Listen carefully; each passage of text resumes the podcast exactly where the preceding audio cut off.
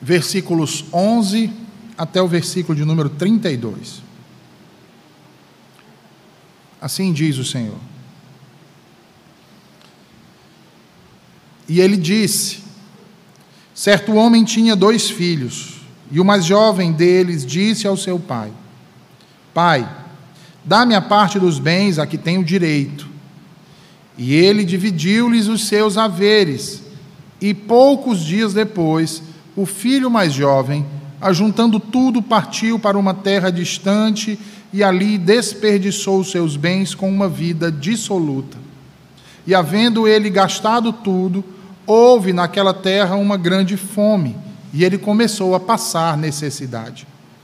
E ele foi e juntou-se a um dos cidadãos daquela terra, e ele o enviou aos seus campos para alimentar os porcos. Ele desejou encher o seu estômago com as cascas que os porcos comiam, e nenhum homem lhe dava nada. E ele, caindo em si, disse: Quantos servidores de meu pai têm pão suficiente de sobra, e eu aqui pereço de fome? Levantar-me-ei e irei para o meu pai, e lhe direi: Pai, eu pequei contra o céu e perante a ti. Não sou digno mais de ser chamado teu filho. Faze-me como um dos teus servos. E ele, levantando-se, foi para seu pai.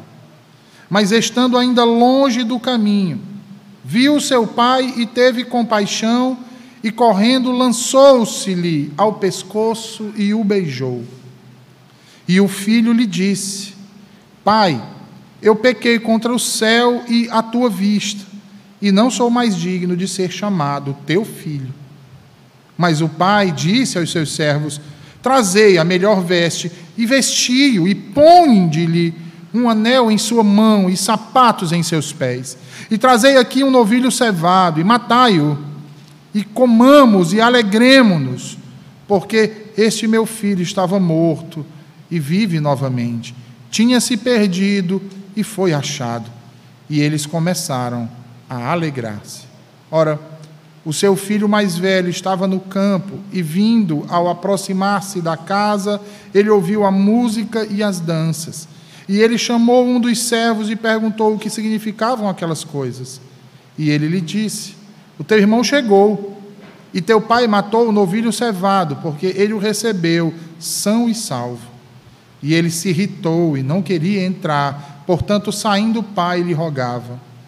E ele respondendo, disse ao seu pai: Eis que eu te sirvo há tantos anos, e em nenhum momento eu transgredi um mandamento teu. Contudo, tu nunca me deste um cabrito para que eu pudesse me alegrar com os meus amigos. Mas vindo este teu filho, que desperdiçou os teus bens com as prostitutas, mataste-lhe o novilho cevado. E ele lhe disse: Filho, tu sempre estás comigo, e tudo o que eu tenho é teu. Mas era necessário fazer festa e regozijarmos-nos, porque este teu irmão estava morto e vive novamente. Tinha se perdido e foi achado. Amém. Senhor bendito, abençoa-nos com a tua palavra nessa manhã. Livra-nos do mal e das dispersões. Nos ajuda, Senhor. Em nome de Jesus. Amém e amém. Se nós bem observarmos esse texto que nós acabamos de ler, diz respeito à última parábola de uma série que de parábolas que são contadas por Jesus e que se tornou com o tempo conhecida como a parábola do filho pródigo. Esse título provavelmente está na maioria das versões das Bíblias de vocês aqui nessa manhã e não somente nas de vocês, mas também em quase todas, em todo o mundo. Todavia, o autor e o narrador da passagem não a intitulam assim. O título mais apropriado para esta parábola, levando em consideração o que diz o autor, que é o Senhor Jesus, e considerando o contexto que é descrito aqui por Lucas, o narrador, o título mais apropriado aqui seriam os dois filhos. E talvez você esteja então a se perguntar, mas, mas por que, reverendo, os dois filhos? Será que a minha tradução está errada? Ou, será que ela é insuficiente? Não, de, de modo algum. No entanto, é necessário a nossa compreensão, que primeiro entendamos o significado de algumas expressões que são utilizadas aqui pelo Senhor, tendo em vista que o gênero literário utilizado pelo autor é uma parábola. E os irmãos já sabem aqui que uma parábola nas Escrituras são metáforas, são similitudes que ilustram verdades espirituais. São histórias do cotidiano que fazem ressaltar princípios bíblicos e grandes verdades da lei de Deus. Observem, meus irmãos, que nesta parábola Jesus fala de um homem, Jesus fala de um chefe de família, de um pai que possui dois filhos. E estes filhos são distintos um, um do outro. Um permanece na casa do pai, o outro deseja sair. Estes filhos, se você bem observar, eles representam aqui duas classes de pessoas, considerando o contexto imediato aqui da parábola. De um lado, nós temos publicanos e pecadores, e de outro lado, nós temos fariseus e líderes religiosos, ou fariseus e escribas. Esses dois públicos representam aqui nessa parábola, que é o grande fechamento desse bloco de parábolas que o Senhor Jesus vem fazendo. Eles representam aqui os dois filhos que Jesus menciona. Publicanos e pecadores são o filho mais novo, aquele que jogou fora a moralidade, a religião, não fazendo nada que o pai gostaria que ele fizesse. Os escribas e os fariseus são o filho mais velho, aquele que fica em casa, que age de modo moralista e religioso, porém com hipocrisia. Observe, meus irmãos, que esses dois grupos eles vivem em constante conflito. No entanto, há uma outra personagem que precisa ser esclarecida nessa parábola, que é a figura do pai, do pai desses dois filhos. Em primeiro lugar, nós precisamos entender que esse pai que Jesus fala aqui, em um primeiro aspecto, é um pai terreno. No entanto, e de certa forma, esse pai terreno aponta para Deus. Em segundo lugar, esse pai mantém em casa ah, dois filhos, e os dois filhos são bem-vindos a sentar-se à mesa. E vale a pena ressaltar aqui que na cultura do Antigo Oriente era muito comum os nobres convidarem alguém para uma refeição. E geralmente sentava-se à mesa a família para fazer essa refeição e os demais nobres, ou os convidados nobres. Havia aqueles convidados de classes sociais inferiores que eram convidados principalmente para ah, receber uma ajuda de alimento. E isso era visto com bons olhos na sociedade daquele período. No entanto, eles não sentavam juntos com aquela família naquela mesa, pois sentar junto à mesa, irmãos, com aquela família que ah, era dona daquela casa, significava uma oferta de paz, de confiança, de fraternidade e até mesmo de reconciliação. Compartilhar a mesa era compartilhar da vida daquele Senhor. Ao passo de que um nobre podia então alimentar uma quantidade enorme de pessoas necessitadas, de nível social inferior, como um sinal de sua generosidade, mas esse nobre jamais comeria junto com elas.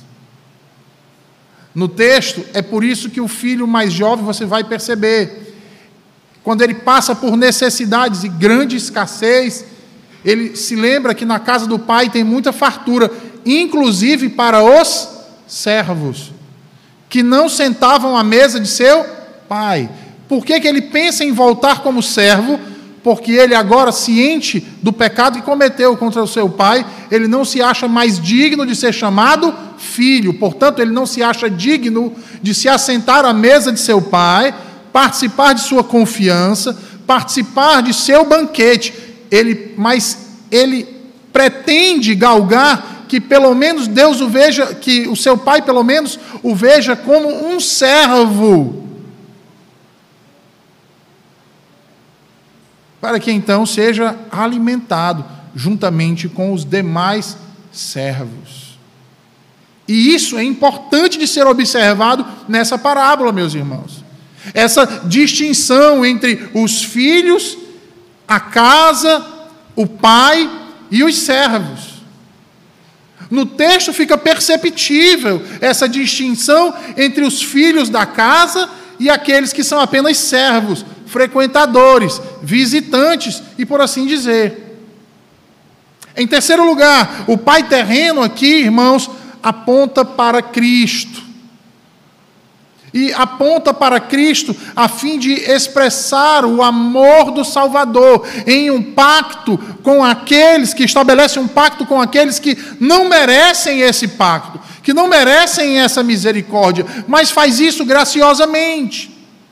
E isso fica claro logo no versículo 1. Volte aí ao versículo 1 do, do capítulo 15, onde diz: Então aproximaram-se deles todos os publicanos e pecadores para ouvi-lo. E aí veja aí o versículo de número 2. Eles se aproximam para ouvir Jesus e vejam do que eles acusam a Jesus. E os fariseus e os escribas murmuravam, dizendo: este homem recebe pecadores e come com eles. O que foi que o pai fez com o filho arrependido? Exatamente isso. Recebeu um pecador e o chamou para cear com ele. Sendo assim, meus irmãos, veja, esse é exatamente o problema dos escribas e os fariseus aqui, que tentam desqualificar a messianidade de Cristo, tentam desqualificar Jesus como o Messias, usando desse subterfúgio, do fato dele comer com pecadores e publicanos. E então Jesus passa então a mostrar o erro deles contando três parábolas, onde a conclusão dessas três parábolas é exatamente essa do filho pródigo. É para quebrar essa objeção que Cristo então lhes propõe essa parábola. E aí eu os convido a ler novamente o que diz o versículo 11. Na versão de vocês tem: certo homem tinha dois filhos. Nós temos aqui duas perspectivas de Deus, ou melhor, duas abordagens acerca de Deus por parte desses dois filhos. O irmão mais velho tem uma abordagem moralista. Ele acredita que irá encontrar-se com Deus, obedecendo completamente a sua lei, as suas normas, os seus princípios, cumprindo assim aquilo que nós chamamos de o pacto das obras. Ele considera que até ele pode falhar, mas que ele é capaz e autossuficiente de se arrepender e cumprir com tudo aquilo que lhe é exigido. Já o irmão mais novo, ele apresenta uma abordagem relativista de Deus. A salvação para ele significa ser leal a si mesmo, ou seja, ele é capaz de encontrar o que é bom para si mesmo, do que é certo para si mesmo, do que é agradável para si mesmo. Ele entende que se há um Deus verdadeiro, esse Deus verdadeiro, o que mais ele quer é que ele seja feliz. E para ele ser feliz, ele sabe muito bem como fazer isso. Dois caminhos são descritos aqui: um caminho da moralidade e um caminho da relatividade. A abordagem moralista, irmãos, diz: as pessoas boas estão dentro e as más estão fora. A abordagem relativista diz: as pessoas de mente aberta estão dentro e as de mente fechada estão de fora. E eu não sei se vocês conseguiram perceber algo aqui. Que nós estamos falando de pessoas do primeiro século que pensavam poder encontrar a Deus dessas duas formas. Alguma semelhança com o pensamento atual? Você já tentou conversar com alguém que frequenta a igreja uma vez ou outra e que vive numa vida desregrada? Geralmente o que acontece? Quando você chega para essas pessoas e as exorta, a reação delas é achar que você quer trazê-los para uma vida moralista, que você está tentando impor regras, impor normas, impor princípios absolutos a ela e que ela é muito, sabe muito bem o que é bom para ela mesma. Ela sabe ser feliz. E na mente dela ela entende que ela ser feliz faz com que Deus aprove a sua vida. E sabe por que isso, irmãos? Exatamente porque o mundo acha que só existe essas duas maneiras de se chegar a Deus. E cada uma dessas abordagens divide o mundo em duas partes. E no final das contas, nenhuma delas é capaz de tal feito. Nenhuma delas nos aproxima do Pai. Nenhuma delas nos aproxima de Jesus Cristo, ao contrário, nos distancia ainda mais. O verso 11, Jesus diz que o homem tinha dois filhos. Ele tinha dois filhos, meus irmãos, assim como Abraão teve dois filhos. Um nascido de uma serva, de uma escrava, o outro da promessa. Ele tinha dois filhos, como Isaac teve gêmeos, e antes que eles havessem de fazer o bem ou o mal, Deus amou a um e odiou a outro. Assim também é este pai com dois filhos juntos em sua casa, numa mesma família. Ambos os filhos possuíam o mesmo pai, porém nem todos queriam andar no caminho reto. Na verdade, nenhum dos dois. Tanto o mais velho quanto o mais novo estavam perdidos. E sabe por quê, irmãos? Porque ambos desejavam apenas as bênçãos que o Pai poderia lhes conceder. Ambos desejavam apenas as riquezas do Pai. Ambos estavam cheios de si mesmos, cheios de certezas Ambos colocaram obstáculos para as coisas do Pai. O Pai precisa ir buscar ambos para poderem entrar na festa. Observem isso. O mais velho está perdido em suas obras, em seu orgulho, em seu egoísmo, idolatria de si mesmo. O mais novo está perdido em si, em sua relativização dos fatos, por achar que o que importam são as sensações. E ambos estão errados. Ambos estão perdidos. O mais velho aparenta ser bom, é o que ficou em casa, é o que diz obedecer a tudo que o pai ordena. Porém, veja, ele não ama. Ele fica porque deseja receber tudo que o pai pode lhe dar. Ele não está ali porque ele ama o seu pai. O mais novo, que aparenta ser mal, vai embora de casa, quebra todos os mandamentos do pai. E aqui eu chamo a sua atenção, irmão, porque Jesus está ensinando a respeito da complexidade do pecado, da profundidade da transgressão. Porque a maioria de nós acha que pecar é simplesmente praticar aquilo que não é bom. Mas nesta parábola, Jesus está nos dizendo que o pecado é bem mais abrangente. Pecamos não apenas quando praticamos aquilo que é mal, mas também quando nos propomos a fazer aquilo que é bom com propósitos mesquinhos e egoístas. É por isso que o versículo 12 diz: vejam aí. Jesus diz: E o mais jovem deles disse ao seu pai: Pai, dá-me a parte dos bens a que tenho direito. E ele dividiu os seus haveres. Na sua versão tem: Pai, dá-me a parte dos bens que me cabe. E o pai então repartiu os haveres. No Oriente, quando um filho pede a sua parte na herança, estando o pai ainda vivo, isso representa um terrível desacato à autoridade paterna, porque manifesta o desejo do filho da morte de seu pai.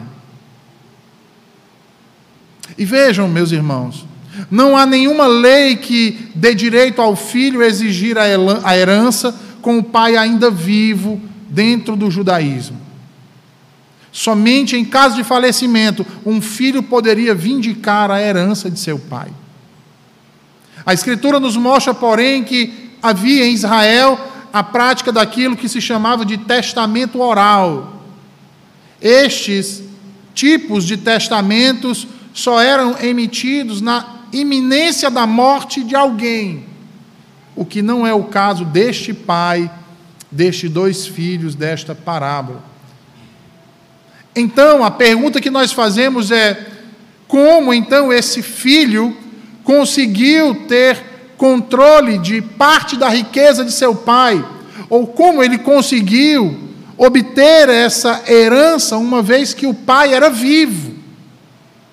O Antigo Testamento, de acordo com Lewis Bailey, menciona que havia a prática de um tipo de doação, de um tipo de presente específico a alguém, a fim de eliminar a tal pessoa de qualquer direito futuro a uma herança. E parece que tudo o que é descrito nessa parábola é o que acontece com esse filho mais novo. E assim então, aquele pai doa aquela parte que se referia à herança daquele jovem, entrega em suas mãos, e ao recebê-la, a Bíblia diz que ele então vai embora.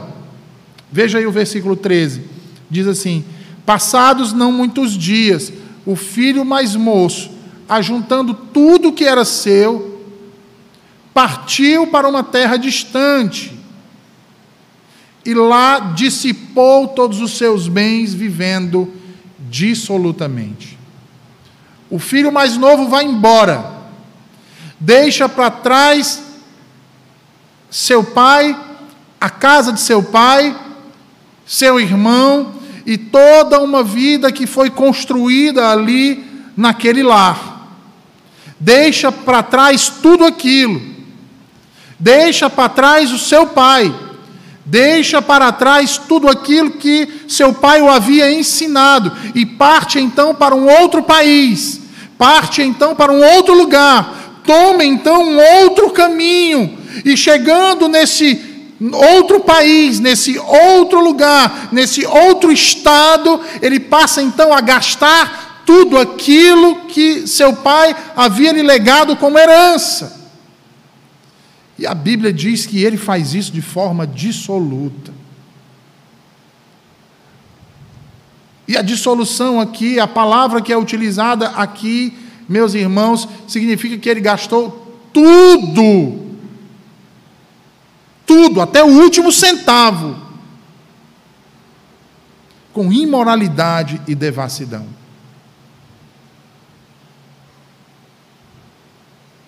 Imoralidade e devassidão. Aquele que vive dissolutamente, irmãos. Essa palavra significa dizer que a pessoa vive sem amarras, sem limites, sem um padrão. Não há nada que o prenda, não há nada que o contenha. Ele vive como uma besta, como um animal, por seus instintos. Veja que ele quebra todos os mandamentos do Senhor. Ele andou com prostitutas, viveu em meio às orgias, à depravação sexual, aos prazeres da carne. Ele bebeu, ele comeu, ele festejou e muito. Ostentou uma vida imoral, distante de Deus, distante da casa do Pai, distante dos conceitos e do ensino que recebeu naquele lar, até não lhe sobrar mais absolutamente nada.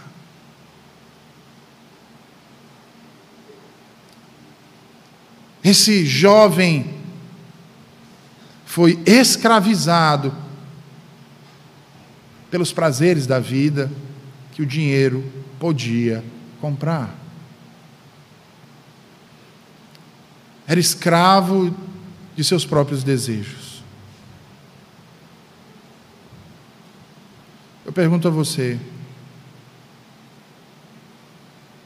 você já parou para pensar nisso? No que o apego às riquezas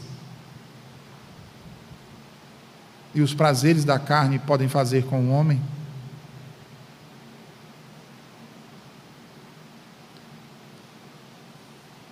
Eu lhe dou a resposta muito simples: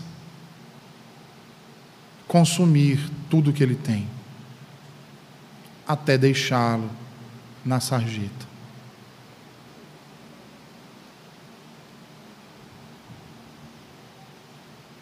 Uma das profissões mais bem remuneradas no nosso país e no mundo. É a prática esportiva do futebol. Certamente muitos de nós aqui sabem que a maioria dos jogadores de futebol ganham fortunas.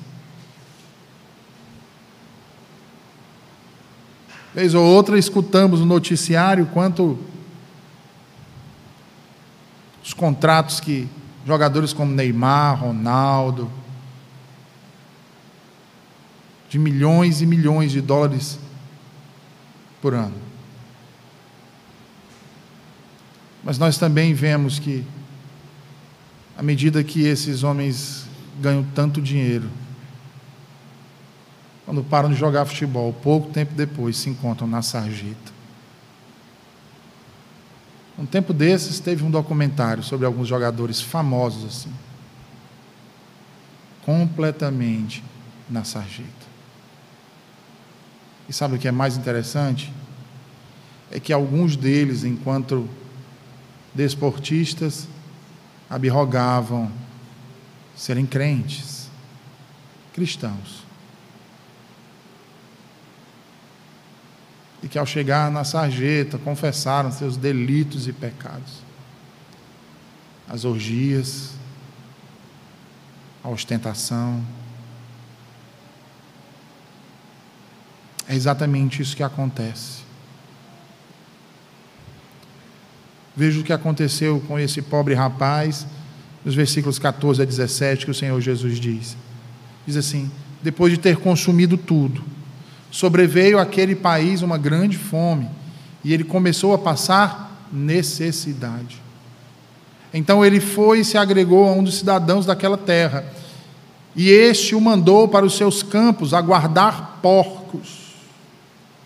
Ali desejava ele fartar-se das alfarrobas que os porcos comiam, porque ninguém lhe dava nada.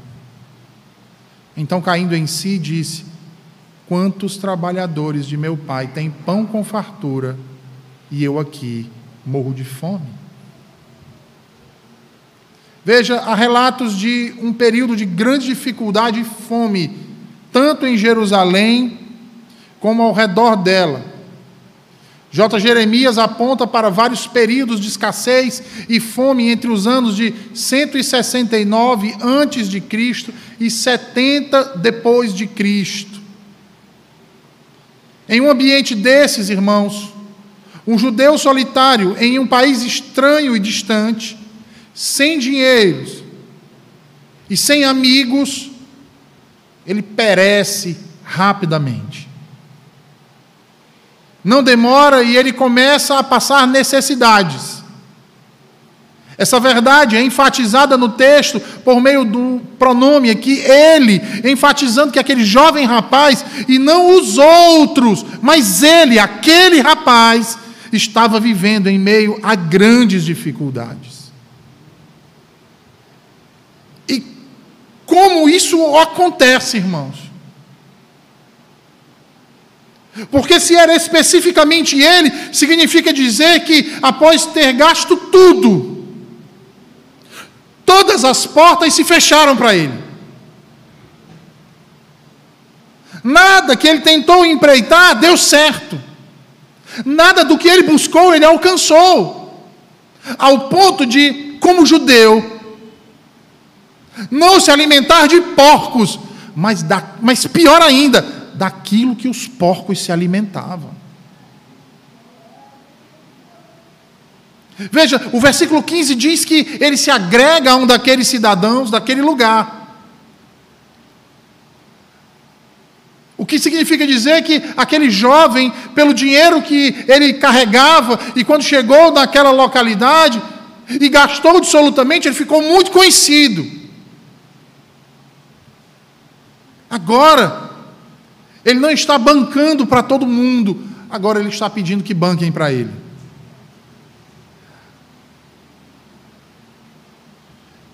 Mas ninguém lhe dá nada.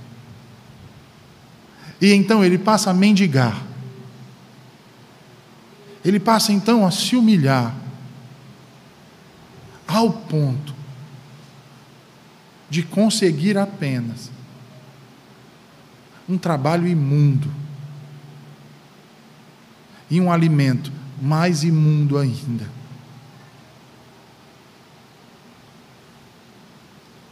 No Oriente Médio, irmãos, naquele período, havia uma maneira muito polida e educada de se livrar daqueles que importunavam as pessoas, daquelas pessoas que eram qualificadas como indesejáveis.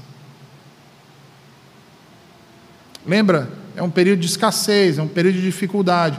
Então haviam muitos famintos, muitos necessitados, e constantemente aqueles que eram ricos batiam à sua porta esses necessitados. E uma forma desses ricos se livrarem desses mais necessitados era oferecer-lhes tarefas humilhantes e que certamente se recusariam a aceitar.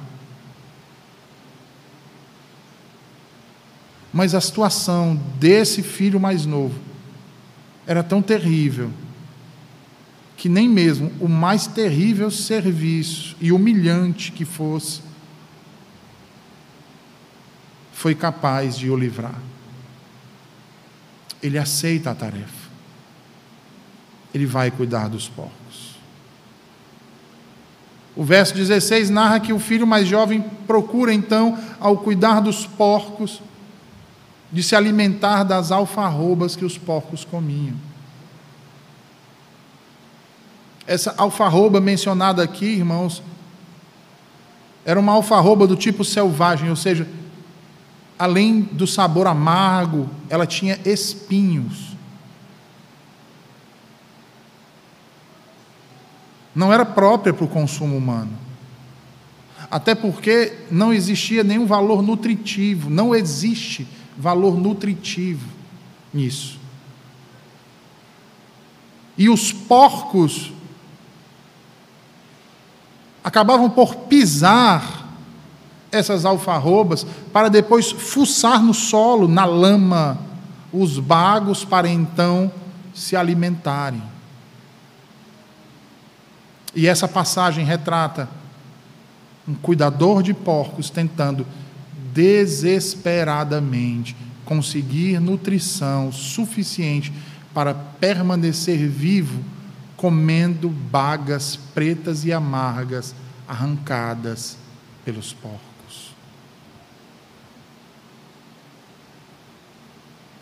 Meus irmãos, quão vil e cruel é o que o pecado faz com alguém.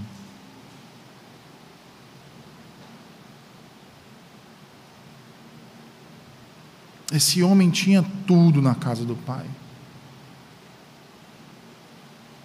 E na benevolência de seu pai, o seu pai reparte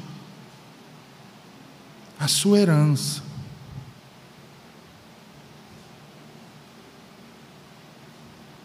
Mas o seu egoísmo, a sua autoconfiança, a sua suficiência, a sua independência o faz agir dissolutamente.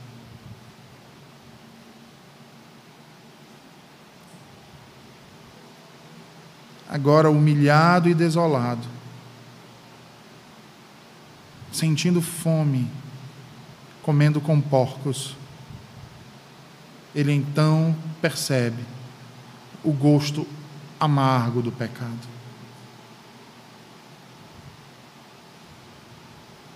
Mas vejam que não era apenas o filho mais novo que queria a riqueza e o controle da fortuna do pai. O irmão mais velho também desejava. Vejam aí o versículo 25 ao 30. Diz assim: Ora, o filho mais velho estivera no campo, e quando voltava, ao aproximar-se da casa, ouviu a música e as danças chamou um dos criados e perguntou-lhe que era aquilo, e ele informou: Veio teu irmão e teu pai mandou matar o novilho cevado, porque o recuperou com saúde. Ele se indignou e não queria entrar. Saindo, porém, o pai procurava conciliá-lo, mas ele respondeu ao seu pai: Há tantos anos que te sirvo, sem jamais transgredir uma ordem tua, e nunca me deste um cabrito sequer para alegrar-me com os meus amigos. Vindo, porém, este teu filho, que desperdiçou os teus bens com meretrizes, tu mandaste matar para ele o novilho cevado. Será que alguém compreende as razões de estar perdido do irmão mais velho? Perceba que ao final da parábola ele está bravo com seu pai devido à forma com que ele vem gastando sua riqueza. E tenta então controlar aquilo que o pai vai fazer ou deixar de fazer com os seus pertences. E ele faz isso como dizendo: Olha, eu sou teu filho exemplar, eu sou muito bom, como é que você me trata assim? Meus irmãos, há duas maneiras de você facilmente se perder: quebrando todos os mandamentos do Senhor, ou guardando a lei de Deus, se achando muito, muito bom para isso. E com isso eu não estou negando aqui a validade dos mandamentos, nem muito menos que devemos procurar cumpri-los. O que eu estou querendo mostrar é que essa forma de tentar cumprir do filho mais velho é errada e nada tem a ver com o prazer dos salvos na lei do Senhor. Ele é arrogante, ele é soberbo, ele se acha superior.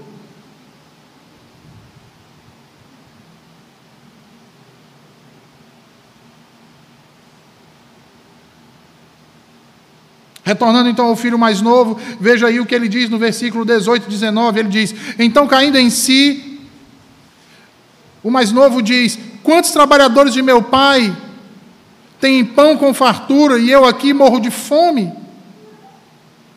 Levantar-me-ei e irei ter com meu pai e lhe direi: Pai, pequei contra o céu e diante de ti, já não sou digno de ser chamado teu filho.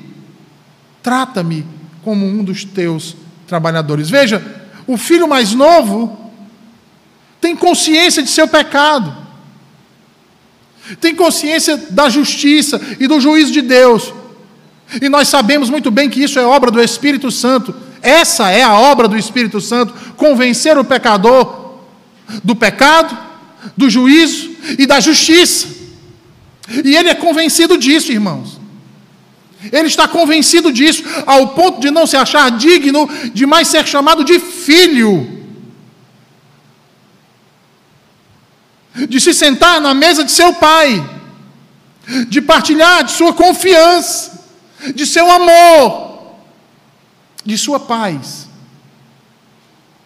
E aí lembre-se que Jesus está proferindo essa parábola principalmente para os fariseus e os escribas que estavam ali, que estavam cheios de si, cheios de boas obras visíveis. Afinal, o que é mais fácil, irmãos? Procurarmos um médico quando nos sentimos doentes ou quando nos sentimos sadios?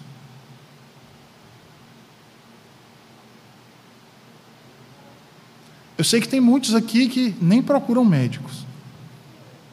E tem outros que só procuram quando estão doentes ou muito doentes. Espiritualmente falando, irmãos, quantos de nós não agem exatamente igual?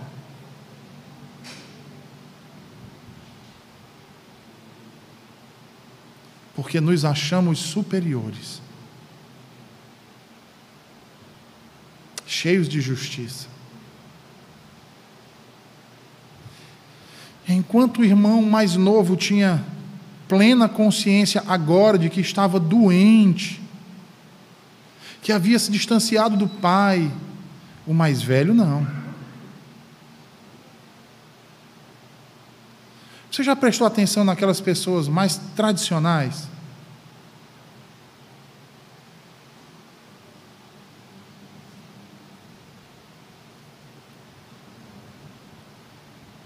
que muitas vezes, com suas palavras, falam tanto em cumprir os mandamentos tão certinhos, mas que quando a gente para só um instante para observar a vida dessas pessoas, nós vemos que o discurso está separado da prática.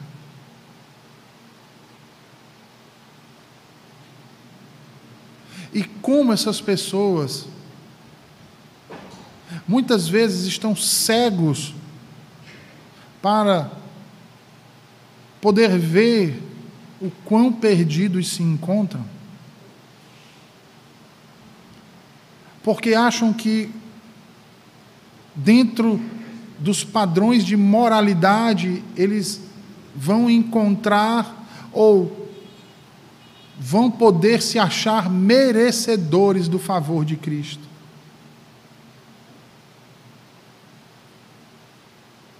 Eu volto à ilustração do médico. Quando nós sabemos que estamos doentes, nós vamos ao médico.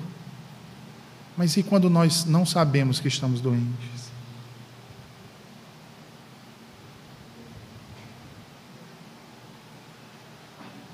Existem do, a, a, doenças chamadas doenças silenciosas, não é verdade? Que a gente não sente, mas elas estão se desenvolvendo. De repente, quando ela aparece, fulminantemente nós morremos. Assim são esses irmãos. Assim é esse irmão mais velho. Não percebeu a sua doença. Como então nós podemos reconhecer sinais da doença do irmão mais velho? Primeiro, a obediência dele é fria e calculada. A sua vida não tem alegria. Em segundo lugar, quando algo na sua vida não está em conformidade com o que ele acha ou pensa, isso o deixa irado. Mas não é porque é contrário àquilo que o pai exigiu, é porque é contrário ao que ele quer, ao que ele pensa, ao que ele defende.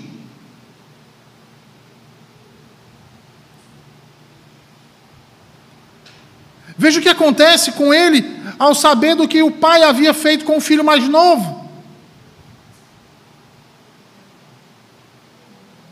Ele é tomado de ira. Ele não consegue enxergar a graça. Ele, ao invés de olhar para o pai e dizer: Pai, como tu és um homem de misericórdia, pai. Porque o meu irmão estava perdido. E tu o aceitaste de volta, e não só o aceitaste, tu preparaste um grande banquete para recebê-lo de volta. Pai, como tu és um pai gracioso.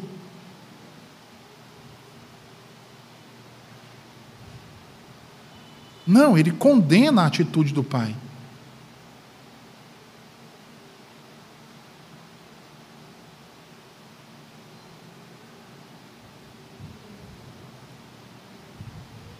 Sabe, quando você pede algo a Deus e Ele não te dá, você fica furioso. Você se chateia, você reclama. Você fala de Deus. E é como se estivesse dizendo ao Criador bendito: Deus, por que tu não me ouves? Eu tenho feito tudo que tu manda. Você não pode me negar isso. A atitude do filho mais velho foi exatamente isso. Como é que você faz isso, pai? Eu não fiz igual a ele, eu permaneci aqui, eu obedeço tudo, eu faço tudo, e o que foi que você fez por mim? Isso não é justo.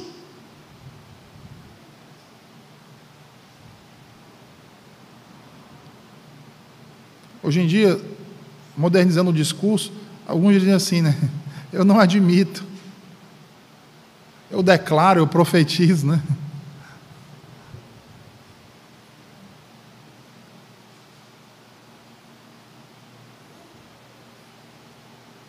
Geralmente, o que é que nós achamos, irmãos?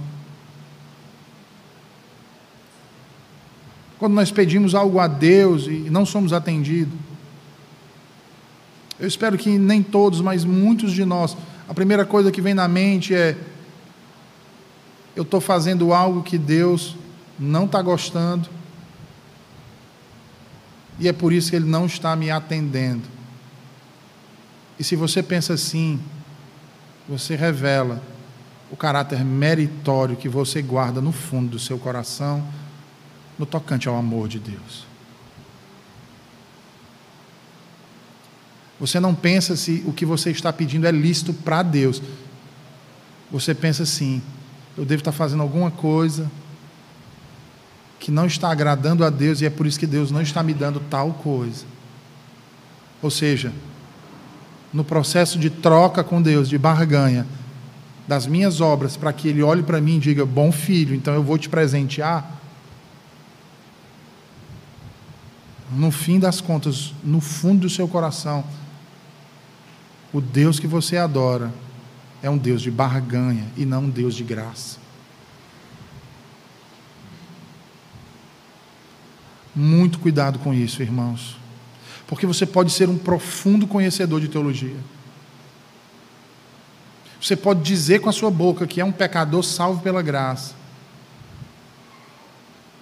Mas se você se ira ou murmura,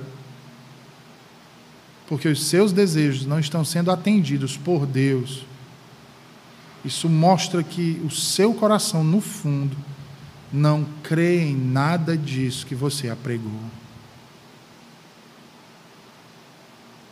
E revela o quanto você está perdido. E para aquele que está perdido, há uma necessidade latente: arrependimento. Que foi exatamente o que aconteceu com o filho mais novo. Veja aí os versículos 20 e 21. Ele diz: E levantando-se foi para o seu pai Vinha ele ainda longe quando seu pai o avistou e, compadecido dele, correndo, o abraçou e beijou. E o filho lhe disse: Pai, pequei contra o céu e diante de ti, já não sou digno de ser chamado teu filho.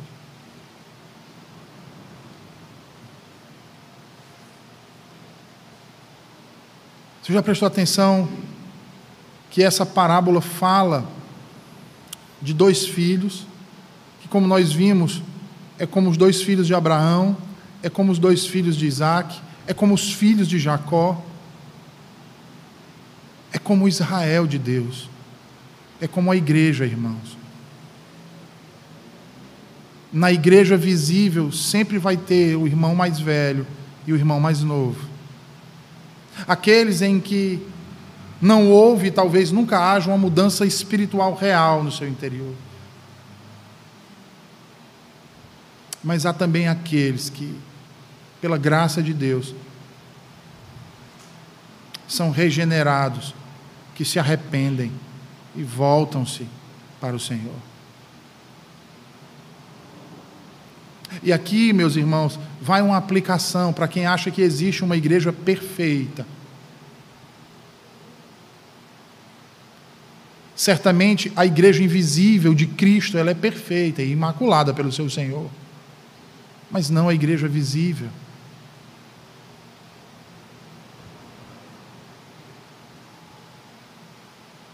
Quão tolo é aquele que existe uma igreja perfeita.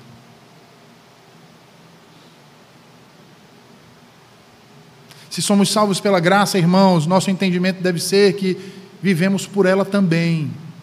Logo, a nossa alegria não pode estar alicerçada nessa era, nesses tempos, nas coisas que são efêmeras.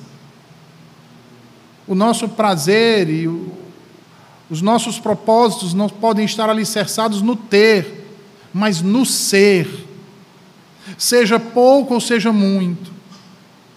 Que Deus seja glorificado em nós a cada dia de nossa existência. Se você não crê que é salvo pela graça, certamente sempre achará que é necessário fazer algo para confirmar a sua salvação.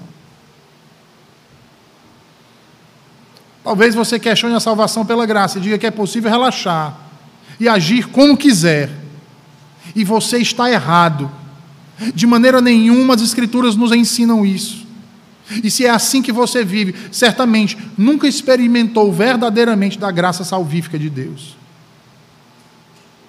Agora entenda: obedecer por obedecer não significa dizer que a obediência cega é uma obediência para a glória de Deus. Porque em que está alicerçada a sua obediência a Deus? Pelo medo de ir para o inferno? Pela crítica dos seus irmãos? Ou será pelo padrão de moralidade que você estabeleceu para si mesmo? Se a sua resposta é uma dessas, irmãos, ou você, agora, diante do que foi dito nessa manhã, se coloca em uma dessas três situações, você não ama a Deus, você tem medo dele.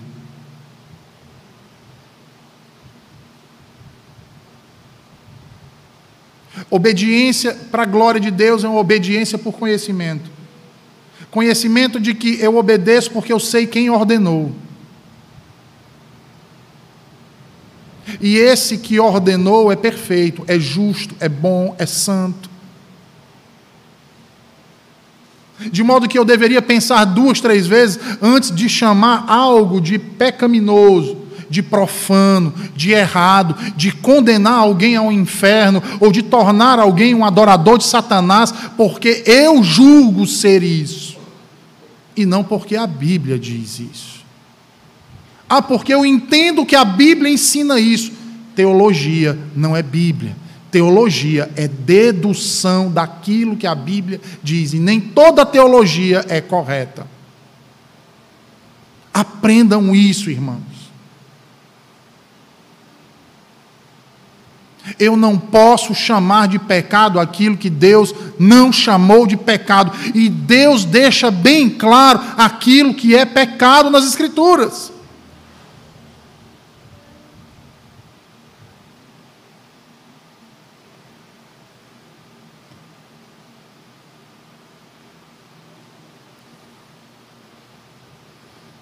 Nós precisamos de Cristo.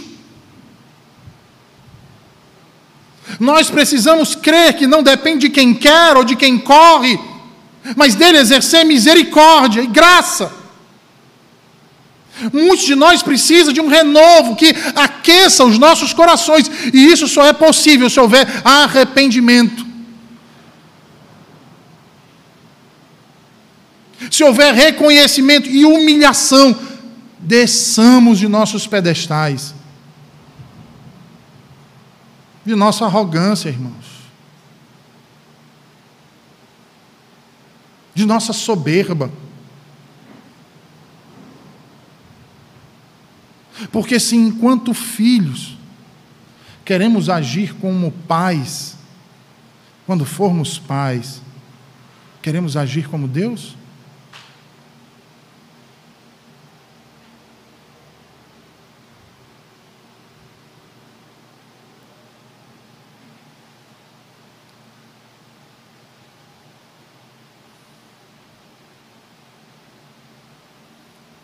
Às vezes, nós nos espelhamos nos outros quando deveríamos nos espelhar em Jesus Cristo.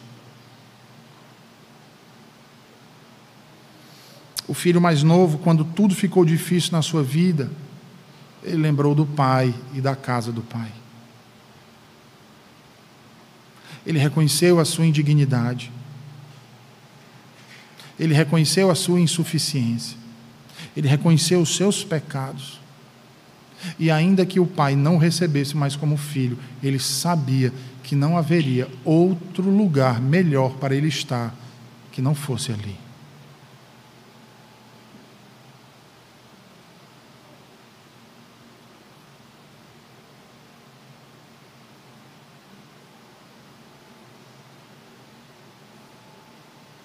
Jesus Cristo passou em seu ministério terreno grandes aflições. Mas em que momento você viu Jesus reclamando, murmurando, dizendo que havia pedido algo ao Pai que o Pai não atendesse? Em meio a tanto sofrimento, onde ele murmurou?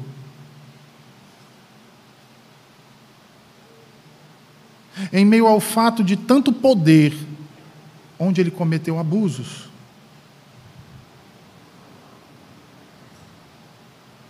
Por que você quer ser tão diferente do seu Senhor?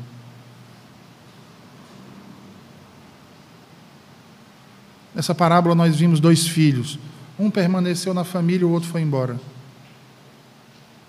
O mais novo é o que foi embora. Perdeu tudo que havia recebido. Tudo do pai agora é do filho mais velho. Esse filho mais novo estava perdido. O que fazer então para reconciliá-lo com sua família? Veja aí o versículo 20. Diz assim: E levantando-se foi para seu pai. Vinha ele ainda longe quando seu pai o avistou e, compadecido dele, correndo, o abraçou e o beijou. Nas três parábolas desse capítulo, nós vemos um pastor, em primeiro lugar, ir buscar a ovelha perdida.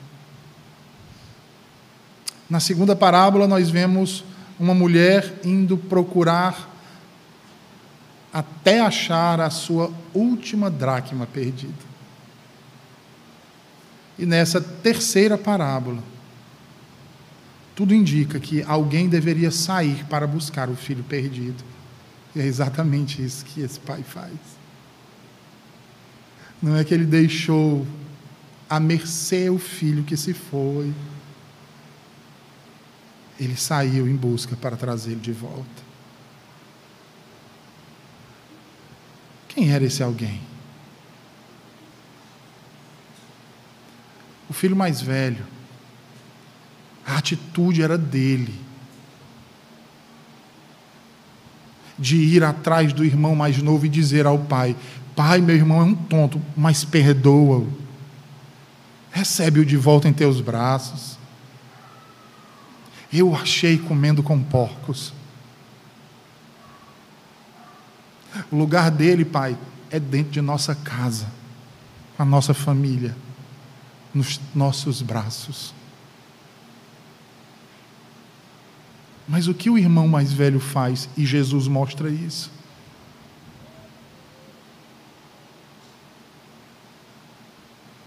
Ele repudia a presença de seu irmão.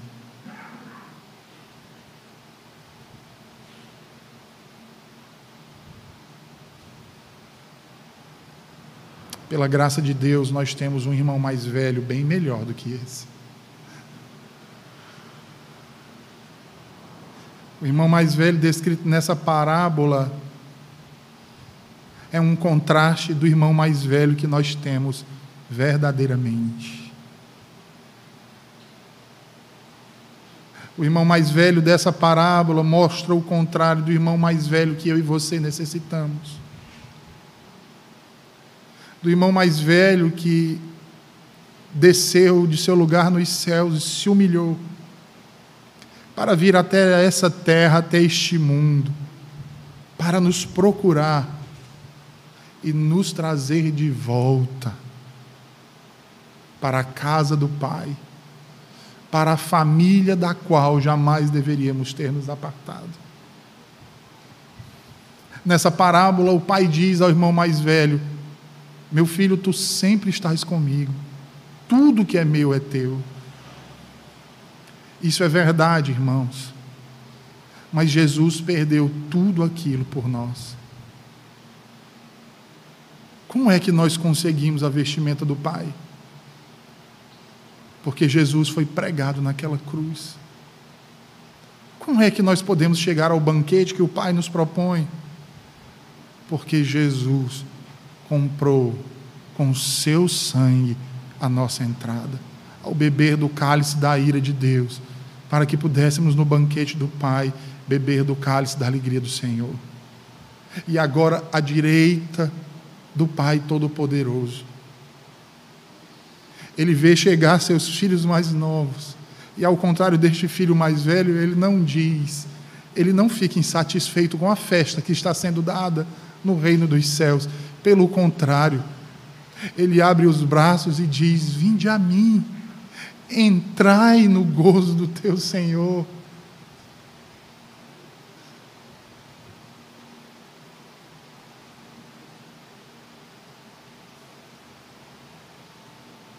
Ele nos ampara. Ele nos acolhe. Até na adoração, ele, ele está tão feliz que o autor dos Hebreus diz que quando adoramos, ele adora juntamente conosco. Esse é o nosso irmão mais velho. É Jesus. Que aprendamos hoje, irmãos com aquilo que o Senhor nos ensinou. A nos humilharmos diante de Deus e a permanecermos junto a Ele eternamente. Vamos orar? Senhor Deus, obrigado por tua palavra nessa manhã. Aplica aos nossos corações. Nos abençoa e nos livra do mal, em nome de Jesus. Amém.